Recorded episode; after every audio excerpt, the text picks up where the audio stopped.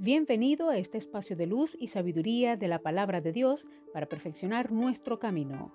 Audiovida DHH. Vívela hoy.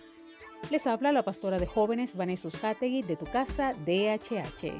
Dame una palabra de ti.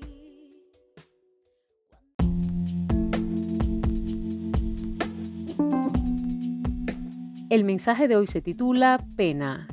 Salmo 119, 28 dice, Me estoy consumiendo de pena, confórtame según tu promesa.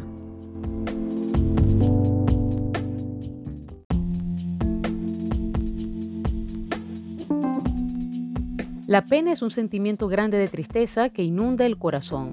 La pena abate y nos sume en un estado de desesperanza.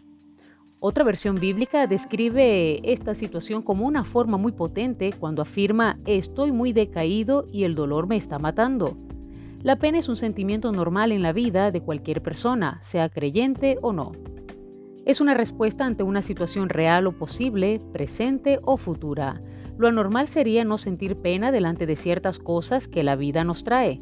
Sentir pena no es una falta de fe ni de confianza en el Señor, es una respuesta normal ante la vida y sus realidades. El punto clave es qué podemos hacer con ella. La pena, si no es tratada y gestionada, nos puede hacer muchísimo daño y llevarnos a un punto de paralización, anulando nuestra capacidad de lidiar con la vida. El propio salmista nos da pistas al respecto. En este mismo fragmento del Salmo indica en un par de ocasiones que le ha verbalizado al Señor cómo se siente, que está experimentando y que pacientemente está esperando del apoyo de Dios la renovación de su parte.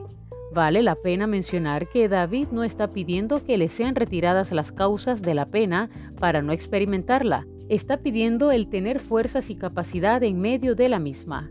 Jesús nos enseña la misma estrategia cuando se encuentra en Getsemaní, inundado por la pena.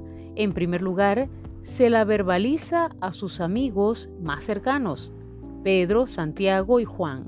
Les abre el corazón y les indica cómo se siente.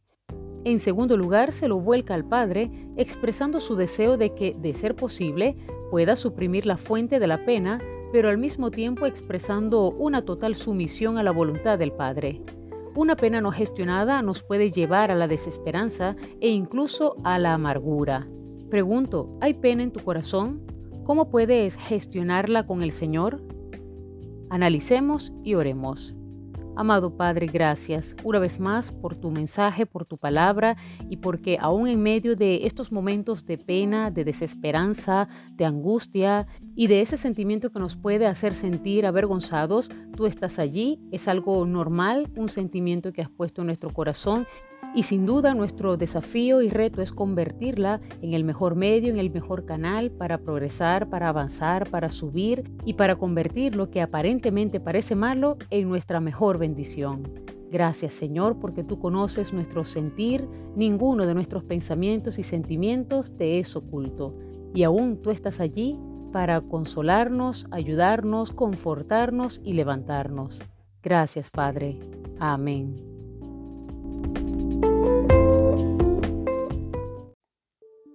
Comparte esta palabra y sea un canal de bendición en las manos de Dios para muchos. Recuerda, lo visible es momentáneo, lo que no se ve es eterno. Audiovida DHH. Vívela hoy.